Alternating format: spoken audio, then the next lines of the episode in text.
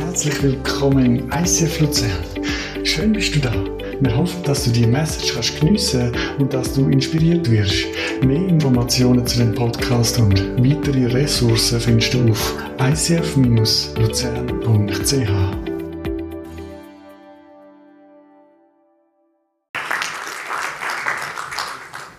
Wir denken jetzt vielleicht, ja, sie sagt es ja, weil sie es muss sagen, aber ähm, es bedeutet sehr viel, weil Leute da sind, die ihm unterstützen, wenn Kirche da ist, die das mitträgt.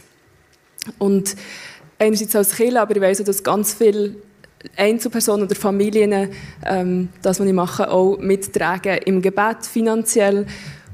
Und das ist auch wertvoll.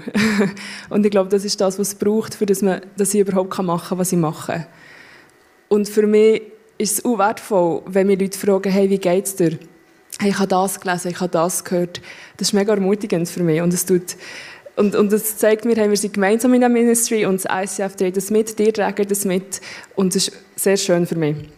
Und darum möchte ich euch auch ganz kurz, ähm, einfach zum Start, Einblick geben, was ich jetzt eigentlich genau mache, ähm, für das ihr es vielleicht bisschen auch besser einordnen könnt. Weil viele fragen mich jetzt aber auch, also gehört jetzt Beloved zu Campus oder wie ist jetzt das eigentlich ganz genau? Also es ist so, ich bin voll bei Campus für Christus angestellt, bin aber freigestellt, innerhalb der Campusanstellung für Beloved zu arbeiten. ähm, so wie es braucht. Auf dem Papier ist mal festgesetzt 20 Prozent, weil ich vorher 20 Prozent bei Beloved angestellt war wenn das in einer Woche mehr ist, ist das sehr flexibel und kann ich das, wie das der braucht, anpassen. Und bei Beloved ist wirklich die Milieuarbeit, also wo wir ins Rotlichtmilieu gehen zu Luzern. Die lokale Arbeit hier in Luzern. Wo wir jeden Donnerstag mit einem Team rausgehen, von Bordell zu Bordell und Frauen besuchen. Aus diesen Besuchen heraus ergeben sich eben auch die Beziehungen, die Freundschaften, die Kontakte und merken wir auch, was Frauen wirklich brauchen und wo sie stehen. Und dann ähm, entsteht wieder persönliche Begleitung daraus heraus.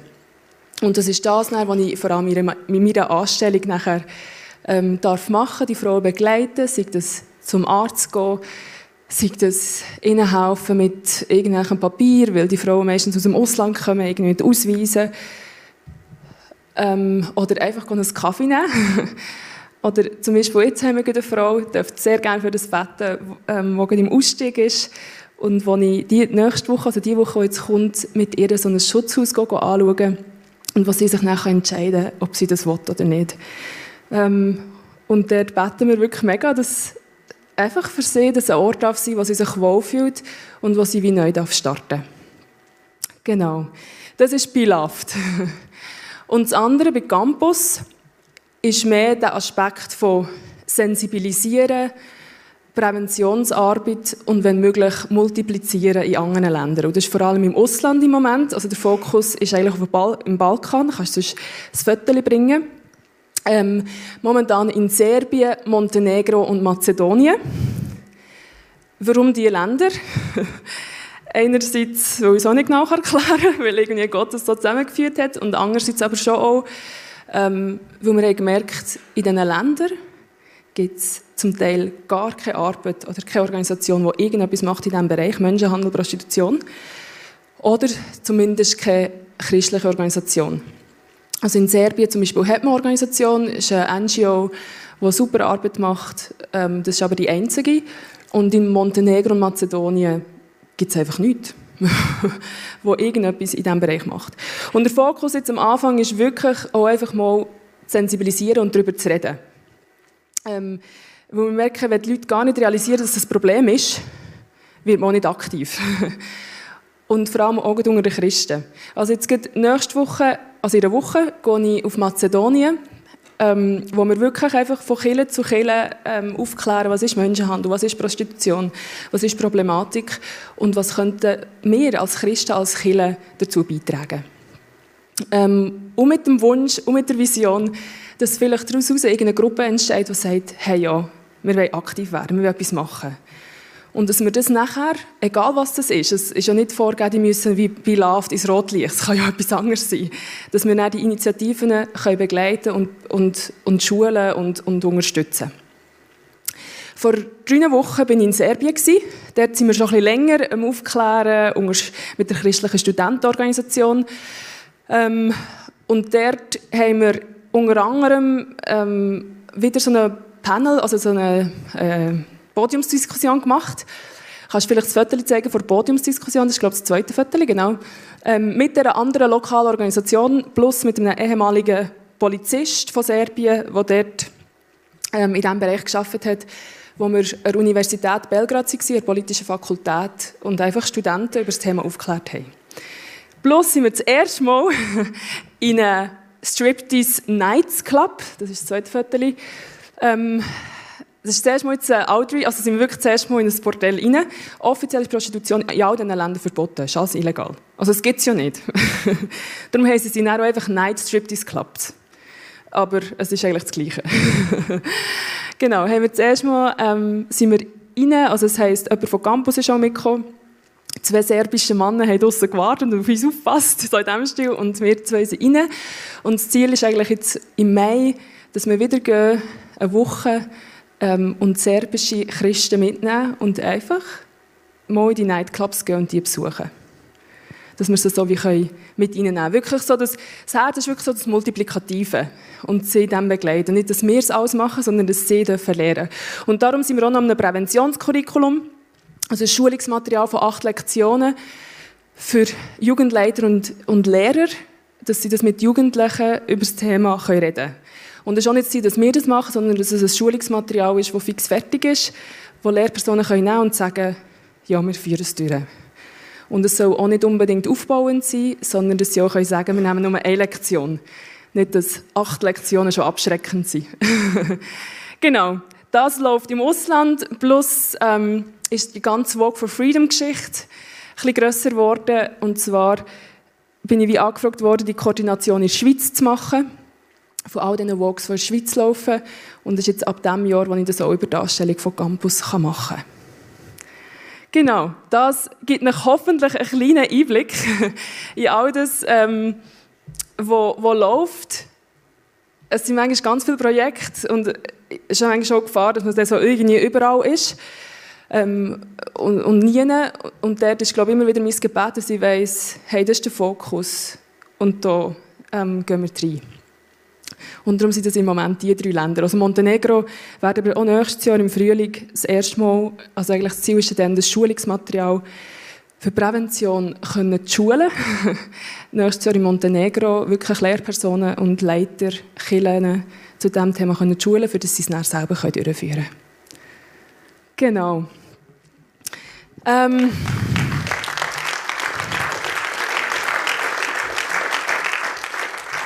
die, die Interesse haben, also es gibt einen Newsletter von Beloved und dann gibt es noch einen Newsletter einfach äh, über das, was ich mache bei Campus. Das ist mehr persönlicher von mir.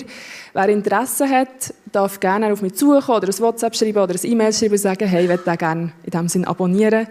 Ähm, dann seid ihr auch immer ein bisschen up to date. Genau. Und ähm, manchmal ist es schon so, ähm, wenn man das von außen so hört, denkt man so, ah krass, was die alles macht und es ist alles so klar. Und es war schon ein gerader Pfad, gewesen, wie sie dorthin ist gekommen. Und ich glaube, das ist manchmal die Gefahr von dem, wenn man einfach so erzählt, was alles toll ist und gut ist. Aber man sieht, wie das dazwischen nicht. Und genau um das, wenn wir, über das wollen wir heute reden. über das Warten und Ausharren bis eben das kommt, wo man sich eigentlich vorstellt und die Vision davon hat. Und vielleicht auch versprochen hat bekommen von Gott. Aber man ist ja noch nicht dort. Ich glaube, das kennen wir alle, oder? vielleicht ist es eine Situation, wo du schon irgendwie einen Schritt hast gemacht und jetzt bist du irgendwie auf dem Wasser und denkst, oh mein Gott, wann kommt jetzt, wann kommt wieder Festland? Aber vielleicht sind es manchmal schon Situationen, wo man einfach reingeschmissen werden, die denken, wann hört das endlich auf? und es ist so ein Warten, das Ausharren. Und ich glaube, das kennen nicht nur wir alle, sondern das sehen wir auch durch die Bibel durch eigentlich. Dass sie immer wieder gewahrt, haben müssen warten und haben müssen ausharren. Zum Beispiel das Volk Israel. Sie aus Ägypten hat sie Gott rausgeführt. Und dann haben sie einfach mal 40 Jahre warten in der Wüste. ich weiß nicht, ob wir das so lustig hätten gefunden. Ich glaube, sie haben es auch nicht so lustig gefunden. Oder wir haben Hiob. Es gibt absolut keinen Grund, in dem Sinne ist es ungerecht dass ihm einfach alles ist weggenommen wurde und er hat einfach nicht mehr gehabt. Und er hat einfach müssen warten. Er war einfach gewesen. In dieser Ungerechtigkeit müssen verharren. Oder wir haben Hannah, die geheiratet und nicht ist schwanger geworden und hat gewartet und auf den Herrn geharrt, bis sie der Samuel hat empfangen Oder aber wir haben auch die Jünger. Ich denke immer, wir finden es so cool, also wir wünschen uns manchmal, wir hätten zur Zeit von Jesus gelebt, oder? Und wir hätten so ein Jünger können sein Ganz ehrlich, ich weiß nicht, ob wir es so lustig hätten gefunden. Die sind auch berufen worden von irgendeinem Typ. Sie haben absolut keine Ahnung gehabt, wer er wirklich ist und wo das herführt. Und haben ihm eigentlich immer vertraut, einfach. Und sie haben dem einfach hinten nachgehöselt. Und es ist auch schön und es ist cool und sie haben mega viel erlebt. Aber ich glaube, es ist auch ganz viele Momente gegeben, wo sie denkt, was machen wir eigentlich? Und wenn, also er hat versprochen, er ist der Messiah, aber irgendwie kommt er nicht wirklich auf dem Ross zu reiten sondern wir leben mit ihm irgendwo in der Wüste oder irgendwo im Zelt. Und ich glaube, so das Warten und das Ausharren auf Gott, bis er eingreift, kennen wir alle. Und da nennen es vielleicht Ausharren, da nennen es Wartezeit, man kann es Winter nennen, man kann es Wüste nennen. Egal wie wir es nennen, es ist immer das Gleiche. Und bevor das überhaupt die Message richtig startet, Fakt ist aber auch, es wird es immer geben und es wird immer bleiben. Also wir müssen irgendwie lernen, mit dem umzugehen. Und ähm, das ist, glaube ich, die Schwierigkeit. und ich werde jetzt den Fokus, wir sehen ja immer erst das Schwierige und das Herausfordernde. Und ich werde starten mit dem, was hat es eigentlich Positives? Was ist denn das Positive am Warten und am geduldig sein? Ich bin überhaupt nicht geduldig, es müsste immer alles zack, zack, zack schnell gehen. Aber was ist das Positive an dem? Und das wollen wir wie zum Starten zusammen anschauen. Das Gute am Warten, etwas vom Guten, glaube ich, ist der Wachstum, wo im Warten entsteht. Ein Kind vor Geburt, bis es wirklich erwachsen ist, bis es zu allem fähig ist, was ein erwachsener Mensch können oder kann, braucht es ein paar Jahre. Aber die Jahre sind wichtig für die Entwicklung. Für zum Heranwachsen, für zum geschliffen werden, für zum Neues lernen, für zum merken, hey, wie kann ich jetzt laufen, wie funktioniert das mit dem Reden. Es ist ein Prozess. Und so ist auch der Wachstum in unserem persönlichen Leben ein Prozess.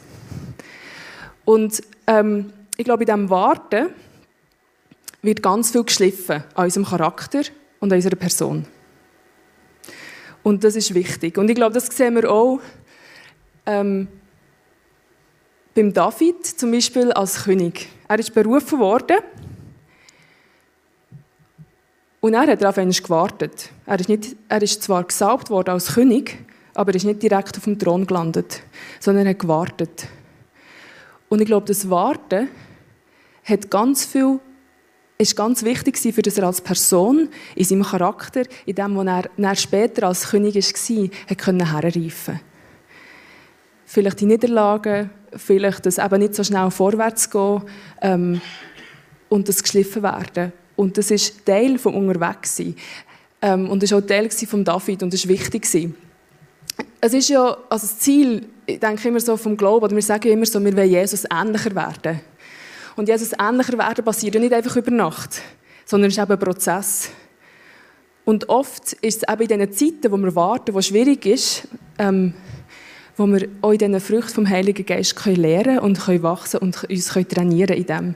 Und das ist der Prozess vom, vom Wachstum, der zwar wehtut, aber wenn ich zurückschaue in meinem Leben, ähm, ist es eigentlich in diesen Momenten vom Warten, wo ich gewachsen bin.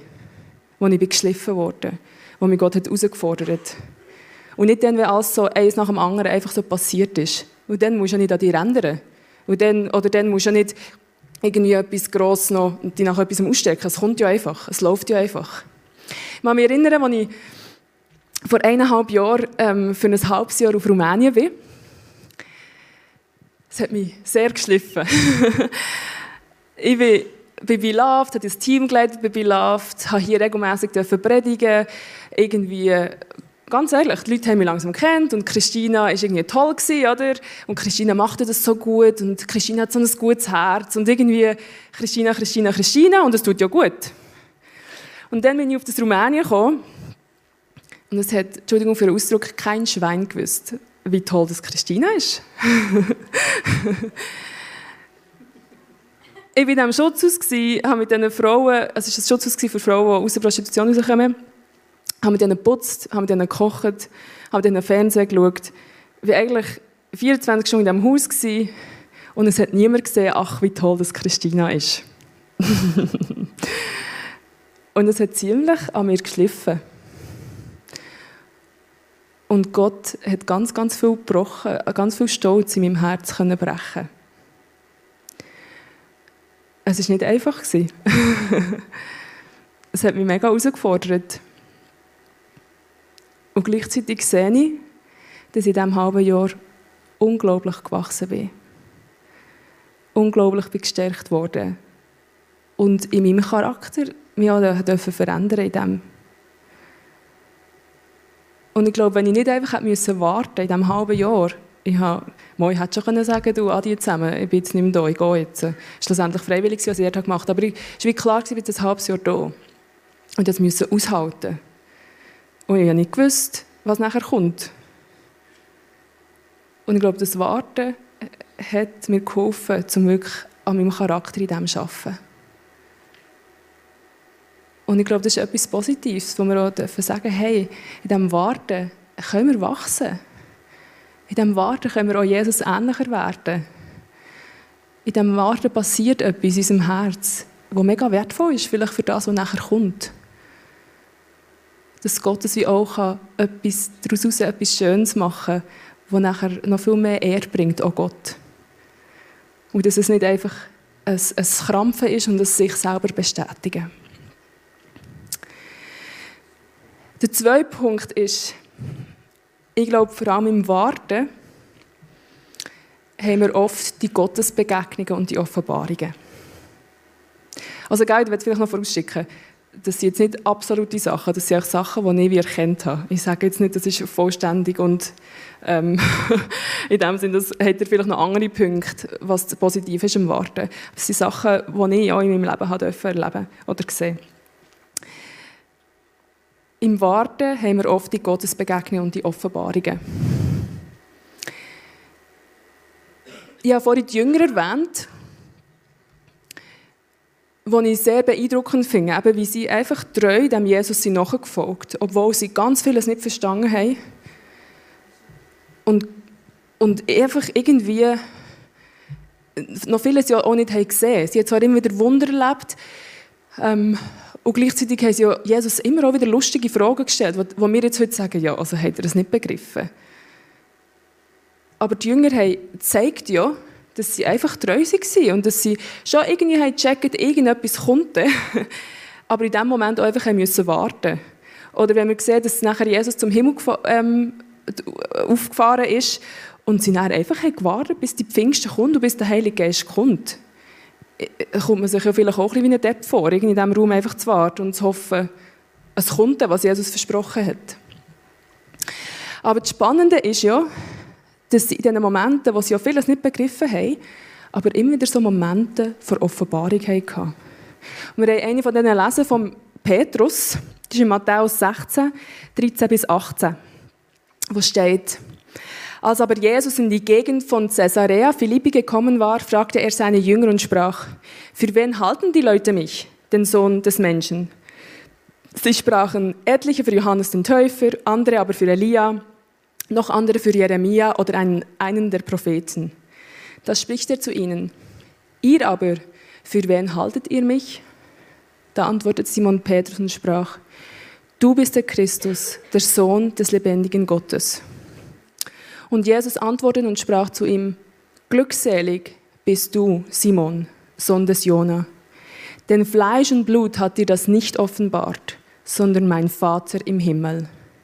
Und ich sage dir auch, du bist Petrus und auf diesen Felsen will ich meine Gemeinde bauen und die Pforten des Totenreiches sollen sie nicht überwältigen. Der Petrus hat wie eine Offenbarung gehabt, dass Jesus der Messiah ist. Dass er der Christus ist. Und ich glaube, er hat auch die Offenbarung gehabt, weil er eben mit dem Jesus treu ist unterwegs war. Und einfach mitgegangen ist.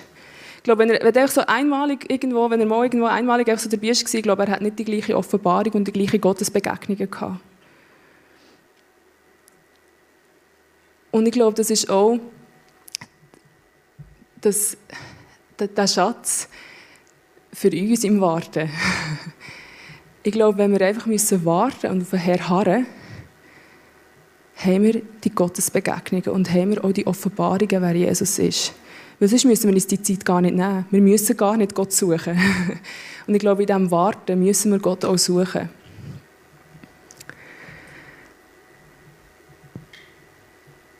Ganz ehrlich, auch in meinem Leben, ich habe ich kann mich an eine Gottesbegegnung erinnern. Ich glaube, die tiefste, die ich je hatte. Im grössten Schmerz und im grössten Warten. Es war im 19. Ganz viele von meinen Freunden haben geheiratet. Und für mich war das sehr herausfordernd. Weil ich nicht in einer Beziehung war und irgendwie am Warten bist und am Betten bist. Und denkst, Herr, wann kommt es denn bei mir? und es war so ein Ausharren und irgendwie hat es einfach auch angeschissen. Und ich weiss noch, im Hochzeit, ich hatte noch Moderation, habe da oben geholfen, leiten oder machen. Und ich weiss noch, was, dann hat, ich angefangen zu tanzen habe ich gewusst, jetzt ist, mein, jetzt ist mein Teil vorbei. Und ich bin rausgelaufen und ich bin, glaube in, in dunkelste Ecke, die sie in diesem Garten hatte. Und ich bin hergehockt und habe einfach angefangen und gesagt, Jesus, schieß mich an. Es war ein mega trauriger Moment. Und gleichzeitig habe ich, glaube noch nie so eine tiefe Gottesbegegnung gehabt, wie in diesem Moment. ich habe Gott noch nie so stark erlebt, wie wenn ich dort, ich weiß noch genau, wo ich gehockt bin. Mir sind Tränen runtergelaufen, aber ich habe genau gewusst, dass Gott jetzt da ist. Ich meine, das Problem war ja in diesem Moment noch nicht gelöst. es war überhaupt nicht weg. Und gleichzeitig habe ich so... Also das kannst du ja wie nicht beschreiben in diesem Moment. Es ist einfach so stark und du weißt genau, Gott ist da. Und ich weiß, dass ich auch, ich glaube, die Momente wie gar nicht hatte, wenn ich nicht hätte müssen ausharren und Gott suchen und, und nach ihm ringen irgendwie oder auch mit dem ringen, was ich überhaupt nicht lustig finden, in diesem Warten. Und gleichzeitig die Schönheit von Gott erleben. und das ist so kostbar. Und ich glaube, das ist etwas, das wird mir nie mehr jemand können. ich darf jetzt heute in einer Beziehung sein. Das kann ich vielleicht noch auflösen. Genau, seit einem halben Jahr bin ich in einer Beziehung. Ähm, und gleichzeitig, das ist so etwas Schönes. Wo ich so unendlich dankbar, war, dankbar bin, habe ich diese Momente gehabt mit Gott. Und ich wünsche mir, dass noch ganz viele kommen und sie werden wieder kommen, weil ich so nicht, das war eins Warten, jetzt kommt wieder das nächste Warten. genau. Darum glaube ich, hat Warten etwas Unwertvolles, weil wir die Momente haben mit Gott und die Offenbarungen. Und im, im Psalm 46 steht ja auch, hey, werdet still und erkennt, dass ich Gott bin. Und ist, glaube ich, so eine Offenbarung, hey, du bist Gott. Und auch in meinem Warten, in meinem Schmerz, in dem, was ich nicht verstehe, habe ich einmal mehr erkennen, dass Gott Gott ist. Und der dritte Punkt, ich glaube, etwas Schönes oder etwas Positives am Warten ist, wir dürfen zur Ruhe kommen. Ihr denkt jetzt vielleicht, oh mein Gott, ich will gar nicht zur Ruhe kommen, das finde ich gar nicht so lustig. Aber ich glaube, es gibt einen Grund, warum Gott äh, für die Schaffung der Welt hat gesagt, und am siebten Tag soll ihr ruhen. Ich glaube, wir brauchen es. Und es ist wichtig, dass wir ruhen können und dass wir zur Ruhe kommen können. Und im Warten findet ja das oft statt, wo wir vielleicht nicht proaktiv etwas machen können. Ähm, ich glaube, ein gutes Bild dafür ist eigentlich die Landwirtschaft. Ich habe das Bild mitgebracht vom, vom Rebberg im Winter. Wenn der Winter nicht wäre, wäre im Herbst keine Frucht mehr. Er braucht, der Winter ist notwendig, für dass sich die Pflanze erholen kann und nachher wieder Frucht bringen kann. Das ist grundsätzlich in Landwirtschaft so. Gelesen, die Woche oder vor zwei Wochen, dass in Südamerika ist jetzt genau das Problem, oder? Weil der Avocado- und Quinoa-Boom, also der Superfood-Boom, ähm, führt dazu, dass die Bauern unglaublich viel produzieren und die Ruhezeiten der Landwirtschaft der Felder nicht mehr einhalten. Und jetzt haben sie nicht mehr den gleichen Ertrag. Und das macht ja absolut Sinn. Und ich glaube, das ist genau das Gleiche in unserem geistlichen Leben, im Unterwegssein mit Jesus. Ich glaube, unser Körper, wir brauchen Ruhe. Ruhe heisst nicht einfach jetzt Höckli und machen nichts. Aber vielleicht geht es nicht immer gerade im gleichen Tempo weiter, wie wir das vielleicht denken. Im geistlichen Leben oder in unserem Beruf oder wo auch immer oder in der Familie. Aber vielleicht auch, weil wir es brauchen, dass wir zur Ruhe kommen können, für dass wir Kraft tanken können, für dass wir es erholen können, für dass wir auch wirklich Frucht bringen. Also ich merke es bei mir. Manchmal läuft so viel und ich habe noch das Gefühl, es ist mega geistlich, weil ich mache ja mega viel für den Herr. Also bin ich immer noch, das ist immer noch ein Prozess, wo ich dran bin. Oder ich mache ja, ich gehe jeden Donnerstag mit Bilaf und dann mache ich noch dieses und noch eins. Und alles ist ja für den Herr. Aber irgendwann ist, machst du es auch aus deiner eigenen Kraft raus. und nicht mehr aus dieser Ruhe, aus dem Sein raus mit Gott. Und ich glaube, dann bringt es nicht wirklich Frucht. Oder es ist nicht mehr das Gleiche. Du kannst es vielleicht schon noch produzieren, wie die südamerikanischen Bauern, aber es bringt nicht mehr den gleichen Ertrag. Und ich glaube, darum ist Warten ähm, wichtig, für dass wir auch zur Ruhe kommen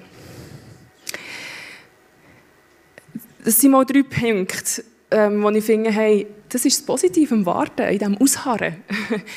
und gleich finde ich es aber auch wichtig, dass wir ehrlich sind und dass wir in diesem Warten, dass es auch okay ist, ich habe drei Punkte mitgenommen, ich finde, die auch okay sind, wenn wir das machen im Warten. Das eine ist Zweifeln, das andere ist Jammern und das andere ist ehrlich sein. Ich glaube, es ist okay. Wir dürfen zweifeln. Die Jünger haben zweifelt an Jesus. Der Moses hat zweifelt. Also bist jetzt du noch da? Wegen dem geht ja Gott nicht vom Stühle. Ich glaube, wichtig ist, dass wir mit dem Zweifeln zu Gott kommen. Ich glaube, wenn wir Zweifel zu aussen irgendwie mit diesen Zweifeln an einen anderen Ort hergehen, außerhalb von, von irgendwo diesem geschützten Rahmen, ich glaube, dann wird es gefährlich. Aber ich glaube, in diesen Zweifeln, mit diesen Zweifeln können wir zu Gott kommen.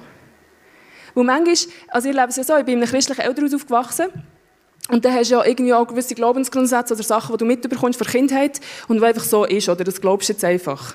Das hast du immer so gehört und es funktioniert so. Und dann kommst du irgendwie, lebst in deinem Leben und merkst, dass irgendwie das, was ich glaube, glaube und Realität irgendwie nicht mehr ganz zusammenpassen. Und du an zu zweifeln und denkst, Herr, aber das habe ich jetzt mein Leben lang geglaubt und äh, es passt irgendwie nicht mehr zusammen. Und ich glaube, in dem, dem Zweifeln, dem Hinterfragen, Gott, was ist jetzt die Wahrheit? Was ist jetzt das Richtige? Mit dem auch zu Gott kommen, mit ihm zu diskutieren und ihn in dem suchen. Und ich glaube, das Gleiche ist auch mit dem Jammern. Also wir können zum Beispiel in dem Psalm ähm, 13, 1 bis 4 sehen wir den David, der jammert. Wie lange, o oh Herr, willst du mich ganz vergessen? Wie lange verbirgst du dein Angesicht vor mir? Wie lange soll ich Sorgen hegen in meiner Seele, Kummer in meinem Herzen tragen, Tag für Tag? Wie lange soll ich mein Feind, wie lange soll mein Feind sich über mich erheben? Schau her und höre mich, o oh Herr, mein Gott. Wir dürfen jammern und ich glaube, es tut auch gut. Und das ist wieder der letzte Punkt, eben das Ehrlichsein mit Gott auch. Und sagen, Herr, ich check es nicht. Und es schießt mich an. und das ist ja wieder auch ein Wachstum in Beziehung mit Gott. Ich glaube, in diesem Ehrlichsein passiert ganz viel in dieser Beziehung mit Gott. In diesem Wachstum.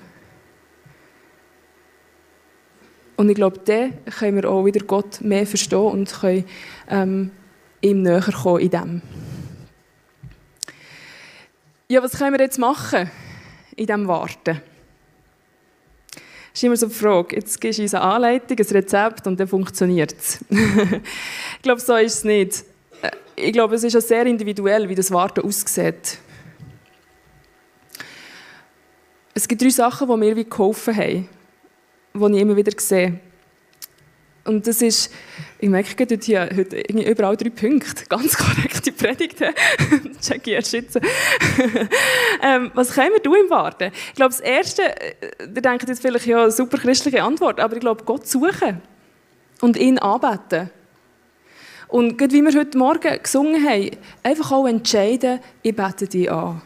Und mit, mit unseren Zweifeln, mit unseren Fragen, mit dem, was uns beschäftigt, ganz ehrlich vor Gott kommen und sagen, Herr, wo bist du? Zeig du dir mir.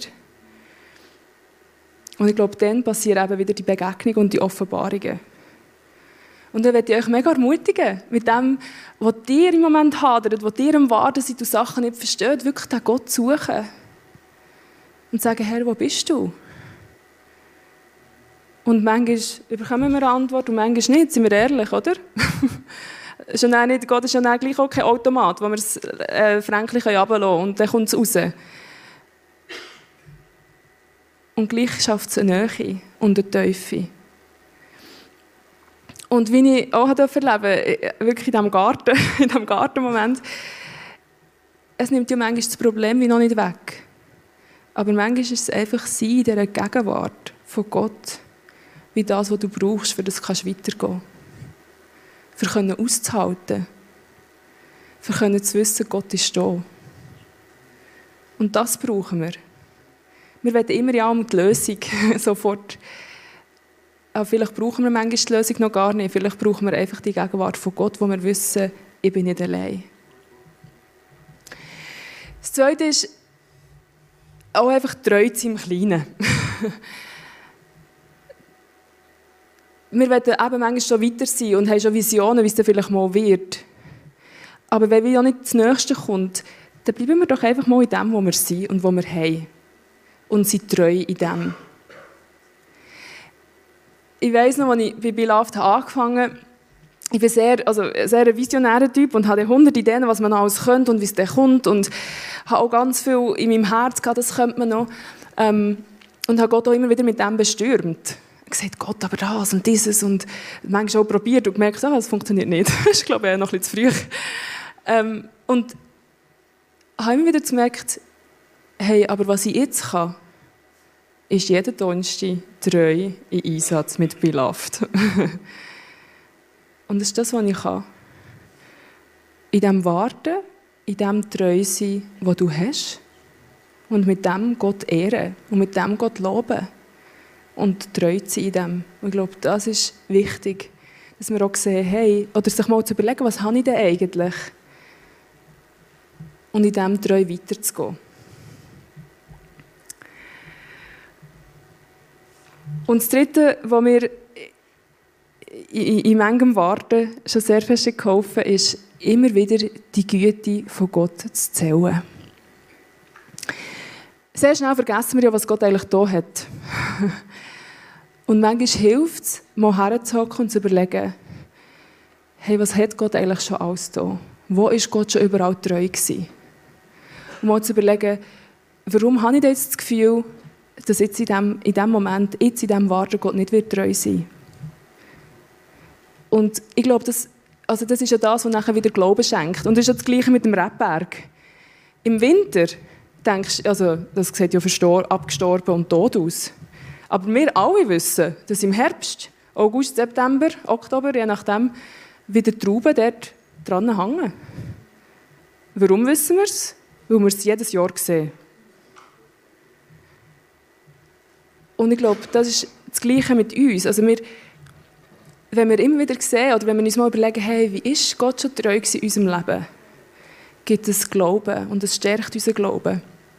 Und es gibt uns auch Kraft ähm, und der Ausblick aufs Warten und das Ausharren, auch wenn wir es jetzt gerade noch nicht sehen. Aber mit dem Wissen, Gott ist treu gewesen. Er ist schon immer treu gewesen. und er wird auch in Zukunft treu sein. Darum möchte ich euch ermutigen, wirklich in diesem, in diesem Warten Gott zu suchen, in diesen kleinen Sachen, die ihr habt, treu zu sein und gleichzeitig immer wieder die Güte von Gott zu zählen. Und ja, das Warten wird nicht einfach vorbei sein und das Warten wird nicht einfach eines nicht mehr sein. Ich glaube, bis wir in der Ewigkeit sind, wird Warten Teil sein von unserem Leben. Das Ausharren. Und gleichzeitig hat es ganz, ganz viel Schönes, wo wir auch lernen können, einfach mal zu sagen, okay, ich nehme es an. Es schießt zwar an, aber ich nehme es an. Herr, wo bist du in dem? Wo bist du in diesem Warten? In? Wie willst du mir in diesem Warten begegnen?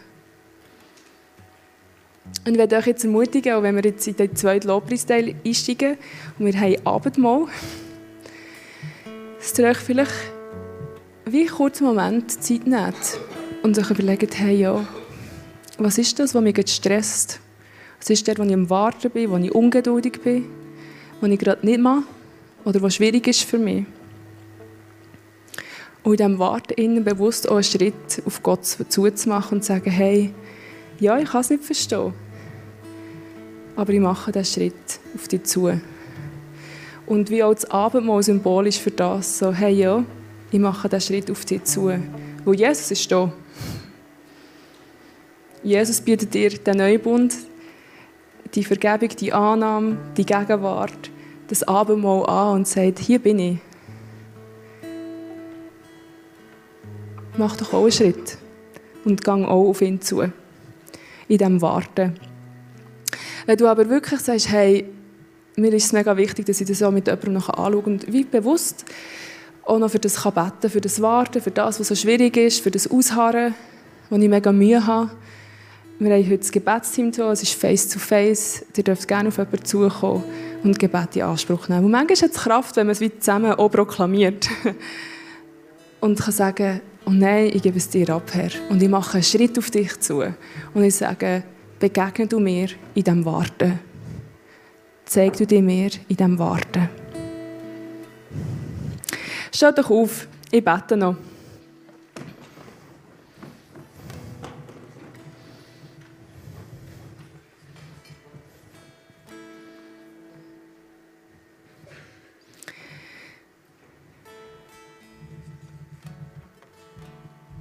Jesus, ich danke dir, dass du der bist, der immer wieder wartet auf uns. dass du immer wieder so geduldig bist mit uns. Und dass du so gut auch kannst verstehen, was schwierig ist im Warten und in dem Aushalten. Und wir kommen jetzt einfach vor dich und beten, dass du uns in diesem ganz persönlichen Warten, dort wo wir drinnen sind, uns immer wieder begegnest. Dass wir irgendwo auch, so absurd wie es vielleicht tönt, eine Vision bekommen in diesem Warten und eine Vision für das Warten. Und können sehen, dass es nicht einfach vergütete Zeit ist, sondern dass du genau da in diesem Warten drin bist und mit uns durch das Warten durchgehst und das Ausharren. Bete, dass du zu uns allen heute Morgen einfach redest und dass wir in dem ermutigt sein weiterzugehen. Oder einfach mal zu sein und zu warten auf dich. Wir wollen dir loben und preisen, wir wollen dir alle ärgern. Wir wollen dir sagen, wir brauchen dich. Wir können es nicht ohne dir. Wir können auch Warten nicht ohne dich. Und wir wollen sehen, wie du dich verherrlichst in diesem Warten in und darüber raus. Weil du sollst gross gemacht werden. Danke dir für das Abendmahl, das du uns als Zeichen vom neuen Bund gegeben hast und sagst, hey, und ich bin da und ich bin treu und ich werde dich nicht verlassen. Und dass wir das auch in diesem Bewusstsein heute Morgen dürfen nehmen, in diesem Wissen, die neue Bund, der steht und der wankt nicht. Auch wenn wir vielleicht Umstände um uns herum, dass wir es nicht sehen. Aber es geht nicht um die Umstände, es geht um das, was du versprochen hast. Und an dem wollen wir festhalten. Danke, Jesus, dass du treu bist. Amen.